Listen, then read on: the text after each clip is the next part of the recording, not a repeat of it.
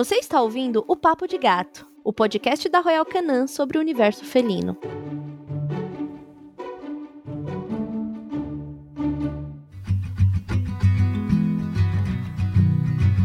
Bom dia, boa tarde ou boa noite para você que tá aqui em mais um episódio do nosso podcast Papo de Gato para a gente falar tudo sobre os nossos gatinhos. Nós já tivemos um papo aqui no episódio 3 que a gente falou tudo sobre alimentação e hoje a gente vai se aprofundar num tema que é muito recorrente aí para quem tem gatinhos, que é a obesidade. E para falar com a gente sobre isso, nós temos duas convidadas: a médica veterinária Larissa Lima. Olá, pessoal. Olá, Priscila. Olá, Carol. E, como a Larissa já soltou um spoiler aí, a Priscila Rizelo com a gente também.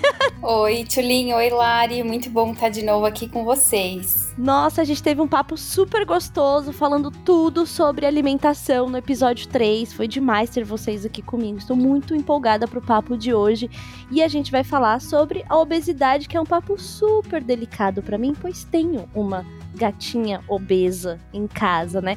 Como eu já falei aí algumas vezes, a Pipoca, minha gatinha, tem 8 anos, é castrada e é obesa. Eu estou aqui na luta, né, depois das dicas dessas duas queridas para fazer é, uma alimentação mais regradinha, acompanhar como ela está se desenvolvendo aí e acho que temos bons, bons resultados, mas vamos aprofundar esse papo. E eu queria começar falando sobre a definição de obesidade para o gato. Larissa, você pode ajudar a gente com esta definição? Na verdade, a obesidade ela é o acúmulo em excesso do tecido de gordura do corpo. Isso acontece tanto com a gente, os seres humanos, quanto com os cães e os gatos também. Então, esse acúmulo do tecido de gordura, ele acontece na maioria das vezes por uma simples questão de matemática. No caso aqui, o gato ele gasta menos energia ou menos calorias do que ele consome é uma balança. De um lado a gente tem o gasto calórico e do outro a gente tem a ingestão. E quando o gato ele consome mais calorias do que ele gasta, ele acaba engordando. E tem uma curiosidade, é que aproximadamente 52% dos gatos apresentam sobrepeso ou obesidade, e que essa é uma das doenças que mais afetam os nossos pets. E vou contar agora de um dado ao qual me incluo, que é 66% dos tutores não reconhecem a obesidade ou o sobrepeso em seus pets. Eu demorei para aceitar a obesidade da minha gata. Eu fui num, num médico veterinário com o meu namorado Rafael, tava levando numa consulta a dog dele, ele tem uma Bull Terrier, que é a tapioca. E aí tinha um gráfico sobre é, como identificar o peso, né?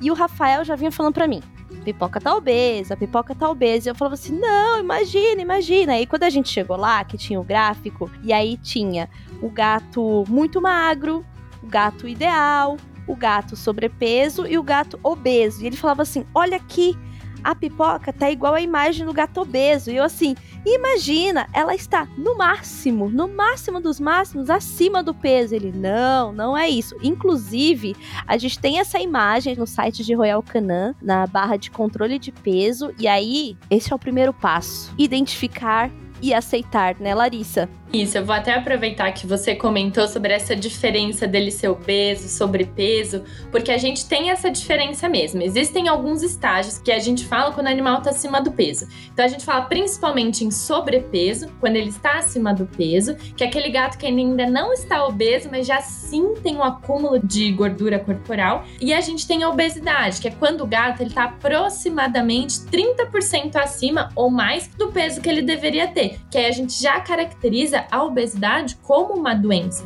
porque ela traz prejuízos para a saúde dele. Então, só para a gente dar um exemplo aí dessa matemática que a gente falou, Pensando num gato, por exemplo, que ele tem 4 quilos, tá? Esse seria o peso saudável para ele. A gente pode já considerar ele obeso quando ele já só tem 5,2 quilos. Então, 5 quilos e 200 gramas. Daí as pessoas elas perguntam: nossa, mas é um pouco mais de um quilo, será que já é considerado obeso? E é. Porque a gente não pode esquecer que eles são pequenos. Eu brinco que eles têm um corpinho concentrado. Então a gente não pode comparar se fosse a gente engordando um quilo, que a proporção é bem diferente. É, a pipoquinha, o último peso dela, ela tinha quase 7 quilos. Então ela realmente está aí. Ela não é, não é uma sobrepeso, é uma gata obesa. E apesar da gente achar uma delícia ficar apertando o gato assim, a gente precisa cuidar, né, Larissa? E como que a gente faz? Acho que a, a Pri pode ajudar também. Como que a gente identifica, né? Quais são, quais são formas da gente identificar, sentir que esse gato passou aí do peso? Ó, não é difícil do tutor analisar se o gatinho ele tá acima do peso. Ele pode fazer isso em casa e eu posso passar três dicas bem rápidas para vocês. A primeira é o tutor analisar se o gato ele tem cintura, tá? Então para isso o gato ele não pode estar tá deitado, ele precisa estar tá levantado com as quatro patas apoiadas no chão. E o tutor ele tem que olhar de cima, enxergar uma cintura, que é aquela curvinha que começa logo depois das costelas. O importante é que a curvinha ela precisa ser para dentro e não para fora, que muita gente confunde e acha que é cintura e não é. Então, o segundo passo é palpar as costelas. Então, é passar mesmo o dedo sem muita força em cima das costelas do gatinho. O ideal é que o tutor ele consiga sentir todas as costelas e deve ser capaz de contar uma a uma. A gente fala que para a maioria dos animais, se enxergar as costelas muito bem demarcadas, o animal já está magro demais. Então a gente precisa conseguir sentir as costelas, mas não enxergar. E quando é um gatinho muito peludo? É, a gente tem esses viés. Algumas raças específicas, então, tem uma proporção diferente corporal. Algumas raças que têm muito mais pelo têm a maior dificuldade, mas é uma questão de palpar mesmo. O pelo não impede que você palpe e consiga sentir as costelas. Porque o animal obeso, ele tem uma camada de gordura em cima da costela, então vai ficar difícil de você passar o dedo e sentir, né? E por último, daqueles tópicos que a gente falou, é verificar algumas áreas de, do corpo que acumulam a gordura. Como a barriguinha, aquela famosa pochetinha. Essa barriguinha é sim acúmulo de gordura e ela pode ser um sinal de excesso de peso. E tem aquela gordurinha perto da cauda do gato também, que fica fácil da gente pegar, palpar. Então, resumindo esses pontos que a gente falou, é a cintura, palpar as costelas e verificar se ele tem ou não esse depósito de gordura. O que já aconteceu é, comigo aqui e não foi com a pipoca, foi com a fumaça. Ela foi adotada, foi encontrada numa caixa. A gente conta isso no primeiro episódio de como eu encontrei meus gatinhos, como eles vieram pra minha vida, como eles me escolheram, né? Porque é assim que os gatos fazem. E aí, quando ela passou da, daquela fase magrela do gato que está se desenvolvendo, quando ela passou a ficar adulta, ela engordou muito na região das mamas de trás. Ela ficou com as mamas muito gordinhas, as, principalmente as duas. E eu achei que poderia ser uma doença, porque ela ficou com as mamas muito marcadas. E aí eu levei na veterinária, fez ultrassom para identificar se era, sei lá, uma gravidez psicológica da gata, alguma questão hormonal ali dela, e era gordura pura. E ali eu consegui fazer um, um, um tratamento e tal, tinha disponibilidade de, de estar em casa para poder acompanhar. E hoje em dia ela tem a pelanquinha que ficou dessa, dessa fase, sabe? Já a pipoquinha, realmente eu devo admitir aqui para vocês e para os nossos ouvintes que trata-se de uma gata obesa, porque não tem a cinturinha, não dá para sentir costela e aquela parte perto do rabo ela ficou bem, bem gordinha, que eu falei aqui também no outro episódio, que ela não tava nem conseguindo se limpar. Né, porque esse é um dos, dos problemas que a gente sabe que os gatinhos, a gente vai discorrer mais sobre eles, mas um dos problemas é a, a própria auto-higienização, né? Que eles não, não não conseguem mesmo. Mas com a fumaça a gente, eu consegui recuperar muito bem, assim, fiz todo todo todo cuidado é, foi há quantos anos? Foi há seis anos. Mas eu lembro assim do meu desespero de achar que era alguma doença. Ou seja, ou seja, a minha negação com a gordura dos meus gatos, ela já vem de longa data, entendeu? E aí até ultrassom minha gata teve que fazer. Agora, pra gente entrar aqui falar um pouco mais sobre os fatores de risco da obesidade e do sobrepeso, tem uma questão também de raça, né? Carol, algumas raças elas têm mais predisposição. É óbvio que quando a gente avalia sobrepeso e obesidade, além de, desses fatores que a Larissa comentou, de avaliação do tutor, acompanhar o peso do seu animal também é importante, mas não só isso. Algumas raças elas são maiores, por exemplo, o Maine Coon, o Ragdoll, o norueguês da floresta, são gatos grandes. Então, se eu simplesmente falar que a minha gata Maine Coon pesa 6 quilos, é assustador.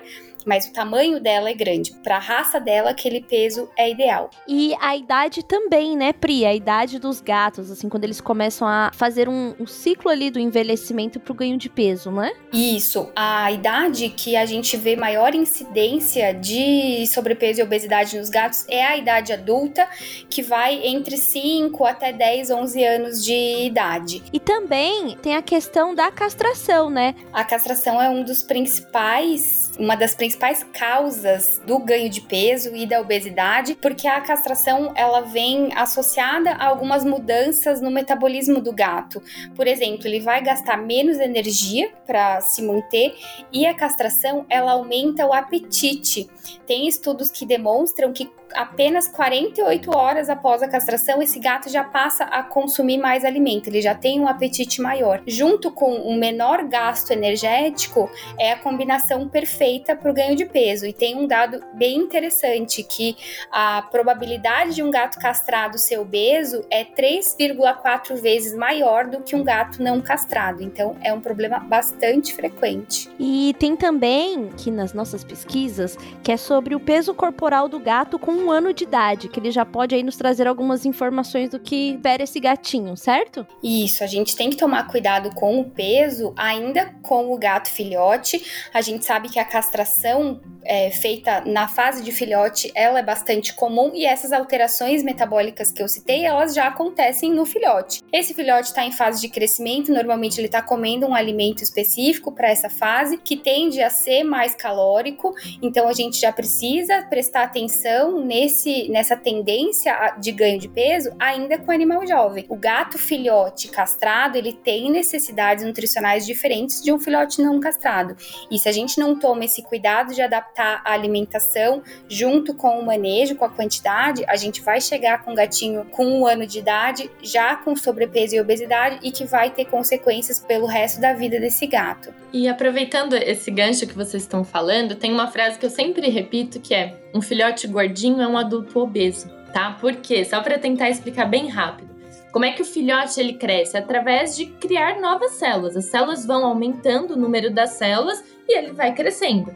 Então, quando ele é filhote, ele está criando aquele tecido de gordura dele, então ele está produzindo aquelas células. Então, quanto mais é, o excesso de peso tiver na fase filhote, mais células de gordura ele já tem ainda filhote e as chances dele engordar ficam muito maiores quando ele for adulto. Então, por isso que é extremamente importante a gente manter o peso dele ainda quando filhote, porque a gente tem esse, aquele costume de achar fofinho, bonitinho, aquele filhote gordinho, barrigudinho, quando na verdade corre o risco dele ficar com obesidade quando adulto. E ainda essa fase de filhote é uma fase onde a gente consegue trabalhar na prevenção quando a gente identifica esses primeiros sinais, que é muito mais fácil do que depois a gente ter que correr atrás do prejuízo e emagrecer esse gato. E a gente teve um episódio aqui só para falar sobre filhotinhos e falamos da importância de atividades, da alimentação. Então, se você não ouviu, já deixa aí na sua lista para você ouvir, para saber tudo sobre filhotinhos. Tivemos também o último episódio sobre castração, onde a gente também falou sobre isso e sobre a obesidade. Então, assim, o Papo de Gato é praticamente uma enciclopédia dos gatos para vocês. Meninas, tem um, uma outra questão que acho que acompanha bem o que vocês estão falando desde o filhote, que é o estilo de vida, né? Como que a gente conduz aí a vida do gato na, com a nossa rotina e como que a gente é, muitas vezes é sim responsável pelo aumento de, de peso do gato que pode levar à obesidade, justamente pela forma como a gente vai conduzindo aí o estilo de vida dentro do, de um apartamento ou de uma, de uma casa. É, porque o gato que ele que tá domesticado, ele é um predador, como a gente falou também no, no episódio sobre alimentação, né? Ele ainda traz muito aí do comportamento na natureza e de que é de caça, é, do tipo de alimento. E aí, quando a gente passou a domesticar os, os animais, igual a Priscila falou que foram nos últimos 10 mil anos, isso é muito pouco dentro da história de evolução da espécie. Então a gente ainda está no momento de adaptar comportamentos, eles ainda estão renovando isso na carga genética deles. Então ainda trazem muito dos gatos que eram da floresta, da floresta não. Eles são das regiões da África. Isso. Então é importante a gente pensar que o estilo de vida pode determinar ao longo do tempo se esse gato vai ser um gatinho obeso ou não, certo? Certíssimo. Hoje a gente tem o nosso gato que muito frequentemente vive dentro de casa, no ambiente restrito e muitas vezes com alimento 100% do tempo disponível. E na natureza, esse gato ele precisava caçar gastar energia para obter esse alimento e nem todas as tentativas de caça eram bem sucedidas. Então ele gastava muita energia para obter esse alimento. E aqui na, dentro das nossas casas, o gato doméstico ele gasta pouca energia e ele acaba ficando com o alimento muitas vezes disponível o tempo todo o que predispõe muito à ingestão maior de calorias do que o gasto tem. E isso também diz muito a respeito do nosso comportamento como tutor, né? Que muitas vezes a gente se confunde no comportamento do gato. Ai, o gato tá passando nas minhas pernas, quer comida. Ai, o gato olhou para mim e miou. Ah, ele quer comida. Ai, o gato ronronou. Ah, então por que não comida? Então, né, Larissa? Isso tem muito a ver com o nosso comportamento em relação aos nossos gatos. Mas é isso mesmo. A gente tem muita essa mania de achar, de tentar adivinhar o que, que eles querem, né? Então, até tem um estudo bastante curioso que pergunta para os donos, dos tutores dos gatos, quando o seu gato está pedindo alguma coisa, o que, que você acha que ele está pedindo? E a maioria deles falou que está pedindo alimento. Né? Então, assim, a nossa comunicação, tudo bem, que às vezes a gente, os tutores, eles têm, eles têm o hábito de achar que o miado do gato específico é para comida, e pegaram esses mesmos tutores e perguntaram, tá, e, e, qual que é a outra coisa que vocês acham que, que o gato está pedindo? Aí eles responderam, ah, é atenção. Ah, e o que, que você faz quando ele tá pedindo atenção? Ah, eu dou alimento. E tem uma frase que a gente fala bastante, que saúde é ganhar mais atenção do que peso. Então, às vezes, a gente pode tentar entender, se eu tô dando a quantidade correta que é indicada, meu animal tá mantendo peso, ou seja, ele tá consumindo o que ele precisa, eu posso fornecer atenção para ele, eu posso brincar, eu posso criar algum, algumas, alguns manejos ambientais. Então é importante a gente também mudar o nosso foco para outras coisas que não só o alimento. Atenção, tutores, às vezes esse gato só quer um chameguinho e não comida. E essa, esta é uma mensagem para mim mesma, inclusive, que também tem o hábito de que ah, o gato miou, ah, com certeza está passando fome, coitado. A gente transfere para os animais, né, muitas das nossas próprias emoções, das formas como a gente lida com as coisas para os animais, mas a gente tem que ficar atento por causa da saúde. Outra coisa também é, e que a gente conversou, né, sobre alimentação no episódio 3, era sobre petiscos, né? Que muitas vezes a gente vai lá, oferece petisco, dá petisco, não contabiliza isso ali na alimentação diária das calorias do gato e tá só acrescentando. Isso a longo prazo vai fazer com que o gato ganhe peso, né?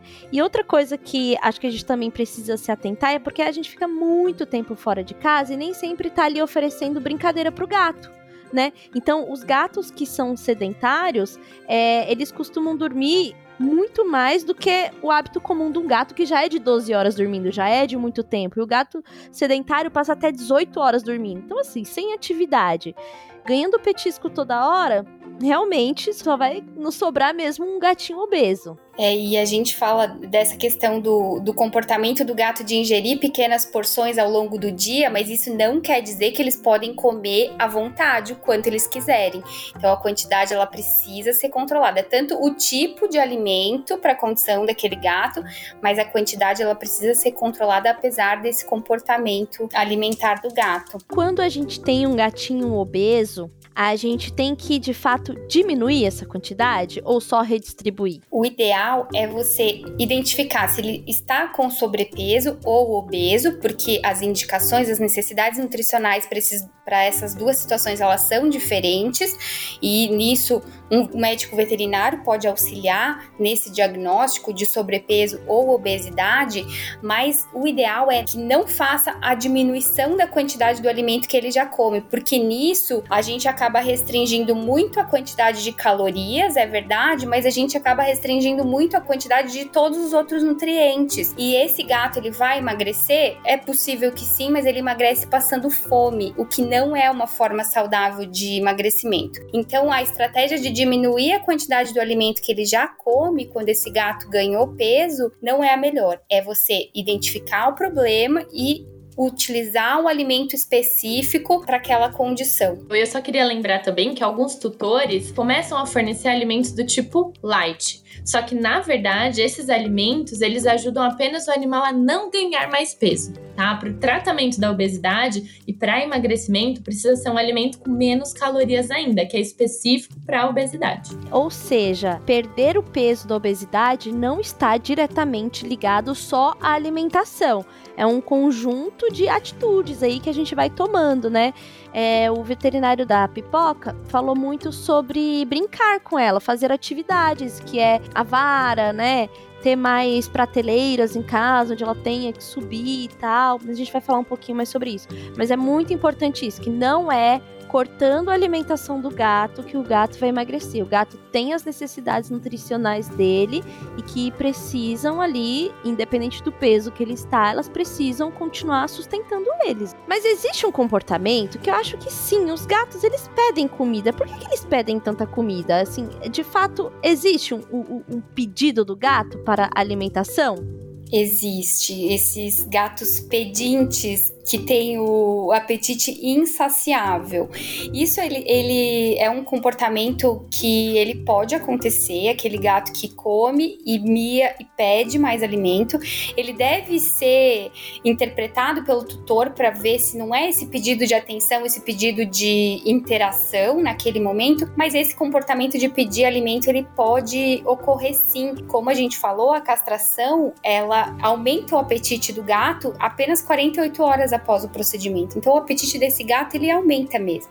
E o, alguns gatos eles continuam pedindo alimento. O que que a gente precisa fazer para controlar esse comportamento? Manter esse gato saciado. Então utilizar alimentos que vão saciar o apetite desse gato com mais fibra, alguns croquetes com uma densidade específica, são croquetes, aquele croquete com furinho no meio ou croquetes mais leves, eles dão um volume de refeição maior sem necessariamente gente aumentar a quantidade de calorias. E outro ponto que é importante para a gente conseguir manter esses gatos mais saciados, os alimentos úmidos. Eles têm uma quantidade grande de água e um teor calórico menor. Então, eles são aliados para a gente manter esses gatos com apetite saciado. E sabe algo que eu já percebi, assim, dos meus gatos? Por exemplo, eu coloquei lá a porção, que seria a porção de metade do dia para eles, porque eu consigo oferecer duas vezes por dia. E aí, quando eles veem que eu tô passando perto do pote, eles começam a miar, mesmo ainda tendo comida no pote. E aí eu faço um truque que eu finjo que eu coloquei mais comida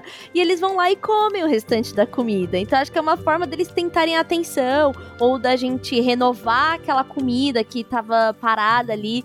Já teve época de eu pegar ali do pote o restinho de alimento que tava ali, que eles não, né, do alimento seco que eles não consumiram, mas eu passei perto eles ficaram miando. Aí eu devolvo no pote finjo que peguei uma nova, mas tá na mesma porção e eles vão lá e comem como se eu tivesse colocado assim, daquele minuto, uma grande porção. Então eu percebo que também tem uma um pedido de atenção, sabe? Da gente estar presente. Vocês percebem isso também? E eles são muito inteligentes, então eles conhecem a nossa rotina, onde fica guardado o pote de alimento, onde fica guardado o alimento úmido, e eles conseguem nos adestrar de certa forma, não sei se essa é a palavra, mas eles são muito inteligentes, então com certeza eles desenvolvem esses comportamentos ligados ao alimento a obesidade em si já é um problema. Quais são os outros problemas de saúde que podem ser associados à obesidade do gatinho? Olha, são bastantes problemas de saúde relacionados com a obesidade. Então vai ser aquele gato que não vai querer correr, que não vai querer brincar, pular, porque dói. E além disso, imagine levar oxigênio para todo esse excesso de peso. Então o pulmão, o coração dele ficam também muito mais sobrecarregados. Por isso que o gato ele pode apresentar falta de ar. Ou é aqueles gatos que brincam um pouquinho, eles já ficam ofegantes, bastante cansados. Então são algumas coisas simples que a gente acha que não é um problema, mas é. E tem outros fatos que aí sim a gente está falando de doenças muito mais graves que é o que? A obesidade em gatos, ela tá muito relacionada a diabetes. Então, gatos obesos têm um risco muito maior de desenvolver diabetes. Tanto que a perda de peso, em alguns casos, ela pode até reverter esse quadro e o gato deixa de apresentar essa resistência à insulina. Poxa, só com um tratamento para que ele perca peso de forma controlada e saudável, pode reverter o quadro da diabetes? Pode sim, são alguns casos, não são todos, então sempre é o médico veterinário que consegue analisar isso, mas é que em alguns casos a diabetes ele, ele passa a não conseguir mais metabolizar aquela glicose no sangue devido a algumas consequências da obesidade. Porque a obesidade coloca o animal no estado inflamatório, a gente fala. O animal ele tem uma inflamação de baixa intensidade o tempo todo. Isso pode sim desenvolver a diabetes. Então, quando ele faz esse tratamento, a gente consegue reverter. E se o gatinho está o tempo inteiro ali tendo que lidar com uma inflamação, ainda que baixa, o sistema imunológico dele também fica comprometido, certo? Com certeza, na verdade é todo um ciclo, né? Então a obesidade é uma doença que leva ao estado inflamatório. Por ser uma doença, ele já produz mais substâncias também que vão afetar aquele organismo, afetar o sistema imunológico, ele fica mais frágil. Então hoje tem diversos estudos relacionando quão predisposto o animal fica a outras doenças sendo obeso.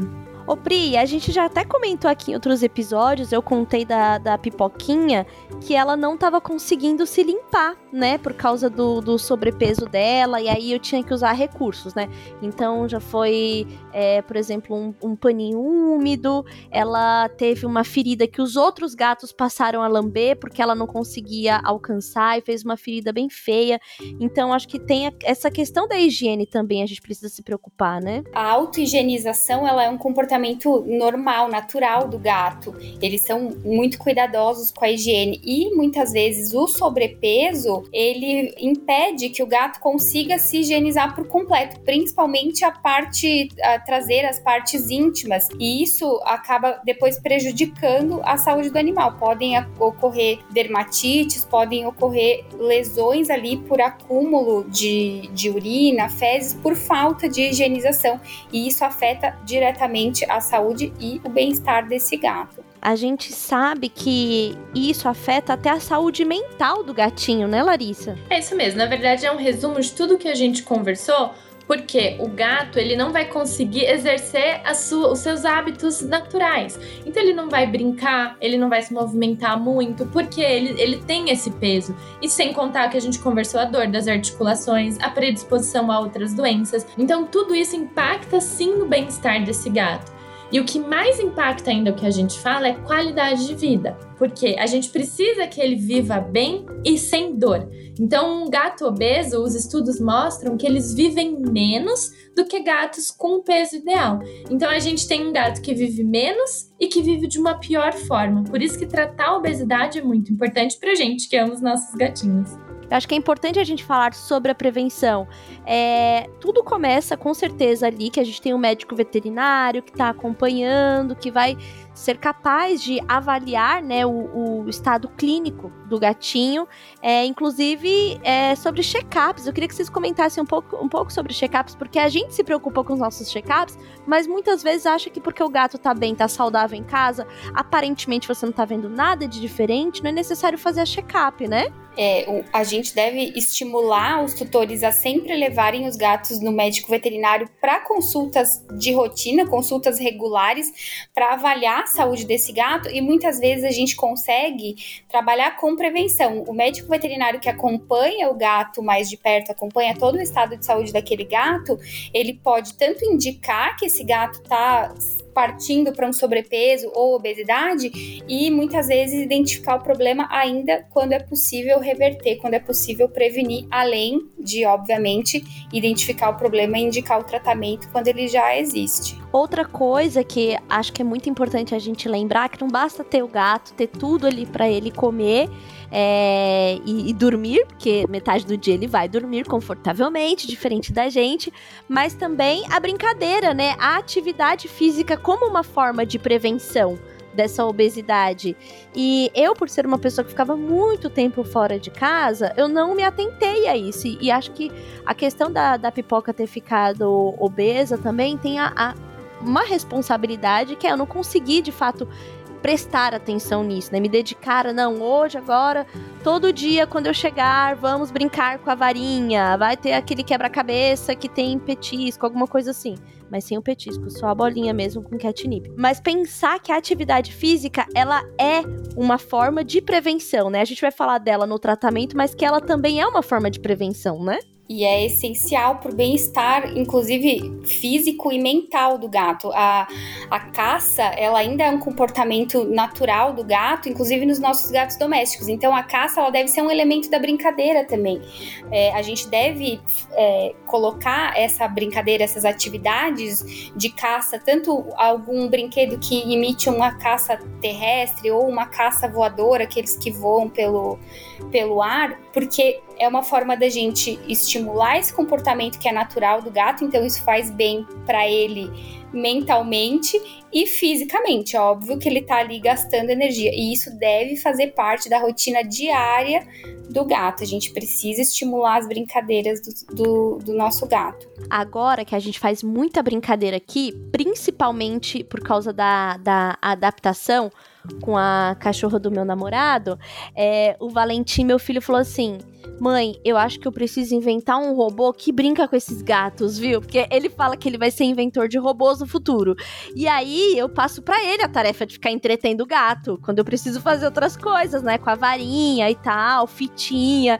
E ele falou assim, muito cansado, mãe, eu preciso inventar um robô. Eu falei, ai, que bom, filho, vai ser um, um ótimo engenheiro de brinquedo para gato, tá vendo? A, a, a gatofilia ela estimula os estudos das crianças, entendeu? E, claro, tem a alimentação, que faz toda a diferença na prevenção. A gente tem o episódio 3, que foi completamente dedicado a gente falar sobre a nutrição dos gatos, alimentação.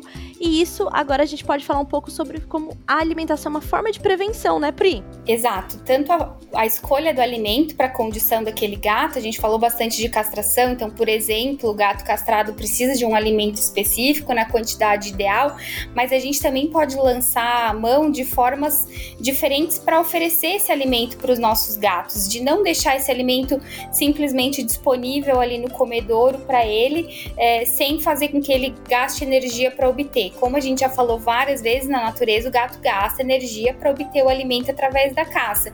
E dentro da nossa casa a gente pode fazer o mesmo, oferecer aqueles comedouros interativos, aquelas bolinhas, aqueles comedouros onde ele precisa de certa forma aprender aprender como utilizar para obter o alimento é uma forma de enriquecimento ambiental. Ele diminui a velocidade de ingestão, que também contribui para a saciedade e ajuda no gasto de energia, que é super positivo para manter o peso desses gatos. Bom, agora aqui, né, acho que muitos, muitos tutores já reconheceram né, passaram dessa fase que a como identifico da negação, reconheceram que estão com, com um gatinho obeso, já entenderam todas as doenças que podem vir junto com a obesidade, né, tudo que, enfim, acaba deixando o gatinho com uma qualidade de vida e com um tempo de vida muito menor. Vamos falar de tratamento, né? Tem como tratar? Aqui em casa é, eu tenho feito esse controle né, da, da alimentação, que é como que a Larissa falou, a gente não diminui a porção, mas a distribuição, como vai fazer. Tentamos muito as brincadeiras aqui com o Valentim, que é, que é uma das tarefas dele do dia a dia, que é sim brincar com os gatos. É, tem arranhadores em locais mais altos tem o quebra-cabeça, tem bichinho com, com catnip. Acho que é importante a gente falar algo que a gente já retomou, né, Pri? Depois que a gente brincar, tirar esses brinquedos para que os gatos não fiquem mastigando, enfim, tem vários cuidados aí que a gente foi aprendendo aqui no Papo de Gato. E agora vamos falar sobre o tratamento, né? O que, que a gente consegue fazer para que esse gato volte a ter uma qualidade de vida muito melhor e consiga superar aí a obesidade. Tem muita coisa, viu, pra gente fazer nessa parte, porque o tratamento para obesidade, se ele for feito da forma correta, ele é muito eficiente. E a gente consegue trazer de volta o gato para o peso ideal, devolver a qualidade de vida dele. Para ele emagrecer, eu preciso aumentar o gasto energético, então aumentar a energia que ele gasta, que foi o que vocês conversaram sobre estimular as atividades, exercícios físicos. Só que o que eu acho interessante a gente lembrar que tem que ser exercício físico adequado. Por quê? Às vezes é um gato obeso que já tem dor articular e ele não vai. Se a gente colocar meia hora para ele sair correndo e brincando, às vezes a gente pode até prejudicar esse gato. Então, exercício físico, atividade física, precisa ser adequada para aquele estado dele. Então, assim, a gente aumenta a, o gasto de calorias. Mas a gente também precisa diminuir o consumo de caloria. E para isso, a gente usa um alimento específico, tá? Então, tanto atividade quanto alimento específico, o médico veterinário que vai auxiliar. E voltando para o alimento específico, o que, que ele tem? Né? Então, quando a gente for pensar, a forma que o gato emagrece é muito semelhante à forma que a gente, nós humanos, a gente também usa uma dieta para emagrecer e que muita gente conhece que é basicamente focado em quê? Em proteína. Então eu preciso ter um alimento com maior teor de proteína. Para quê? Para que o gato perca massa gorda, tecido gorduroso e não músculo. A gente também precisa ter mais fibras. As fibras são como se fossem aqueles pratos de salada que a gente come, aqueles que eles dão volume, eles dão saciedade. Então elas têm pouquíssimas calorias e tá, provoca essa sensação de volume. A gente não precisa reduzir em quantidade. E um outro fator importante é diminuir, claro, a gordura, porque quanto menos gordura, também menor o teor calórico. Então, basicamente, o alimento específico para emagrecer, ele tem todos esses nutrientes, só que eles são adaptados para perda de peso. Larissa, e você, como a nossa médica veterinária especialista Royal Canin em gatinhos com doenças, tem uma, uma, um alimento da Royal Canin que é específico para esse grupo, certo? Tem um alimento ótimo, ele chama satiete tá? Que o próprio nome diz saciedade. Bate muito naquela tecla que você mesmo também comentou, que às vezes o gato fica pedindo por comida. Então, às vezes o tutor tá lá, já é difícil pro tutor fazer o programa de perda de peso no gato, e o gato ainda fica pedindo comida. Então, é importante que o alimento também gere saciedade. Então, deixa ele satisfeito por mais tempo. E é isso que o alimento da linha satiete, né? Tanto alimento seco quanto alimento úmido, entrega durante esse protocolo de perda de peso. Se por acaso numa casa que tem uma gata obesa e outros dois gatos, assim, jogando assim, imagina assim uma casa.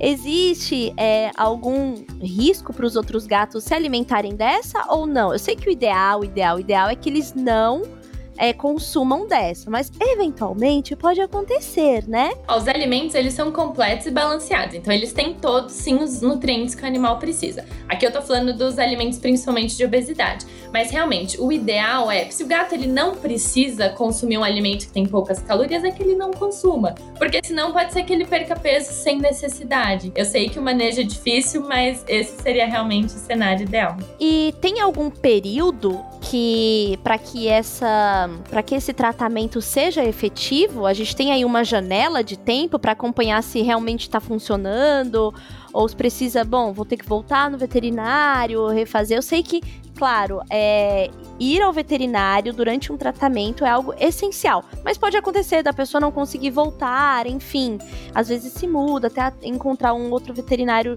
é, de qualidade e tal, que confie, né? Porque é, é uma é um especialista que a gente precisa confiar muito, porque no final das contas é sobre a vidinha dos nossos bichos. Mas tem aí uma janela onde esse tratamento se enquadra? Ó, vai variar muito de gato para gato. Por quê? A gente fala que o gato, principalmente o gato, tá muito mais ainda que o cachorro. O gato ele precisa emagrecer de forma muito lenta. Então, por isso que principalmente para gatos, o médico veterinário precisa estar sim inserido nesse protocolo, porque o veterinário ele vai calcular qual que é a quantidade certa, qual que é o tempo. A gente comenta que o gato ele deve perder aproximadamente meio por cento do peso dele por semana para ser considerado um peso saudável. Então, o veterinário, o tutor, eles precisam conversar o tempo todo para quê? Ah, doutor, ele emagreceu menos. Ah, então vamos ajustar. Ele emagreceu mais do que meio por cento. Ah, então vamos melhorar isso para ele sempre manter aquele emagrecimento saudável. E isso bate muito no tempo, igual você comentou. A gente não tem um tempo específico que vai depender de cada gato, de quanto cada gato precisa emagrecer. E às vezes as pessoas acham que ah, ele só precisa emagrecer um quilo, vai ser rápido, em uma semana, quando na verdade não. O protocolo ele pode levar meses e até anos, tá? Por isso, para ser finalizado, para quê? Para que ele emagreça de forma saudável, que é muito importante. E evitar que ele ganhe peso novamente, aquele efeito sanfona famoso. E tem uma questão também que a gente já descobriu aqui nesse episódio, é que a grande maioria dos gatos obesos, né, são gatos adultos caminhando aí para a velhice deles. E aí fica a questão: Estou com um gato em tratamento de obesidade. Na hora da alimentação, o que, que eu devo priorizar? Que é um gato castrado, que é um gato obeso ou que é um gato que já está ficando idoso, né? Mistura os alimentos, dá um pouco do molhado com o seco do, da outra linha e tal. Como, como priorizar, né?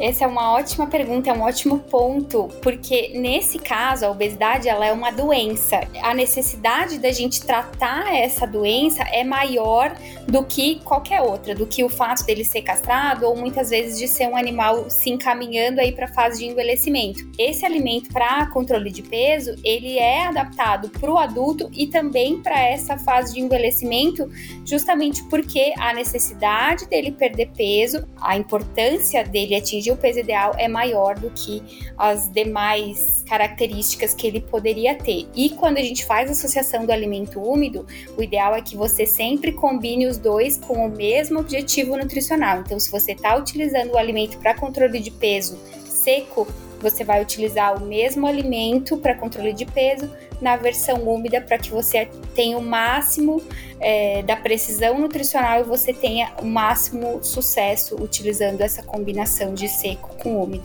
E como que fica a vida desse gato depois que a gente foi lá, conseguiu o objetivo, o tutor conseguiu se comprometer, conseguiu isolar o alimento lá dos outros gatinhos, deu tudo certo, perdeu peso, levou um tempo. Mas como fica agora a retomada da alimentação e da vida desse gatinho para que ele não volte né, para o sobrepeso. Exato. Na verdade, assim, não é porque o animal emagreceu que ali atingiu o peso que ele precisa, pode voltar à alimentação anterior, pode voltar a todos os hábitos alimentares antes. Por isso que a gente fala, junto com o médico veterinário, o que, que geralmente a gente faz? Assim que ele atingir o peso ideal, estando com alimento para perda de peso, ele ainda precisa ficar com alimento para perda de peso pelo mesmo tempo que ele levou para emagrecer, justamente para o metabolismo ir se adaptando aos poucos, ao aumento de quantidade, aumento de calorias, não voltar a ganhar peso e nem emagrecer mais. Partindo dali, estando bastante estabilizado, com tempo bacana naquele peso ideal, o médico veterinário vai junto com o tutor escolher alimento para retorno. Então pode ser um alimento light, pode ser um alimento castrado que vai, que tem também menor teor calórico, menor teor de gordura, ou algum outro alimento que é específico para raça, para aquela necessidade especial daquele gato. Mas é importante, a hora que ele voltar para o outro alimento, calcular a quantidade, então manter a quantidade sempre certinha, evitar petiscos, continuar exercícios físicos. Então a gente não pode simplesmente sair de todos aqueles hábitos que o tutor e o gato construíram juntos durante o protocolo de perda de peso e voltar para aquela vida, para aquela rotina que ele tinha antes, porque senão ele vai voltar a ganhar peso mesmo e do que vocês conhecem, assim, da experiência de clínica, é, até de pesquisas que a Royal Canin desenvolve, qual que é a efetividade? De fato, a gente consegue recuperar esses gatinhos? Sim, consegue sim. Tem uma eficiência de mais de 80%, então os gatos que estavam obesos, sobrepesos, conseguem retornar ao peso ideal. E também a gente reduz as chances de reganho de peso. Quando você faz todo o protocolo corretamente. E vale a pena a gente frisar que, além da efetividade do alimento, o comprometimento do tutor é essencial para o sucesso no tratamento de controle de peso, porque reflete totalmente na saúde, na qualidade, na expectativa de vida desses nossos gatos. Quando a gente tem uma casa que tem bastante gente alimentando aqueles gatos, é importante conversar com todo mundo ali para frisar para eles a importância que é aquele gato perder peso, a importância que é dar a quantidade correta, evitar a quantidade eh, em excesso de petiscos. Então, não só uma pessoa específica daquele animal, daquele, eh, daquele gatinho que foi levado para o veterinário, e sim todo mundo que está naquele ambiente precisa estar comprometido. Bom, nós temos aí mais alguns meses de primeira temporada de Papo de Gato, e aí eu vou contando para vocês como está se dando este tratamento da pipoquinha, agora que eu tenho vocês para poder abrir o meu coração, fazer perguntas, né? Tem também o veterinário que cuida dela, mas acho que vai ser muito legal poder trazer aqui para vocês para que vocês possam acompanhar durante essa jornada que a gente está fazendo por aqui. E por falar em jornada, a nossa de hoje está acabando. Eu quero agradecer demais Priscila, Larissa, é sempre um prazer gravar com vocês. Eu me sinto muito mais informada e inteligente e gateira quando eu estou com vocês aqui ouvindo. Meninas, obrigada pelo papo mais uma vez. É muito bom estar aqui com vocês e vamos manter os nossos gatinhos no peso ideal. Eu que agradeço, espero que tenham gostado. Então, obrigada. E no nosso próximo papo, aqui no Papo de Gato, nós vamos falar sobre pele e pelagem. Quais são os cuidados básicos? O banho é necessário ou não é? Falar sobre a queda de pelos e também como a alimentação influencia na saúde da pele e pelagem do seu bichinho. E a gente fica por aqui. Até a próxima. Um beijo.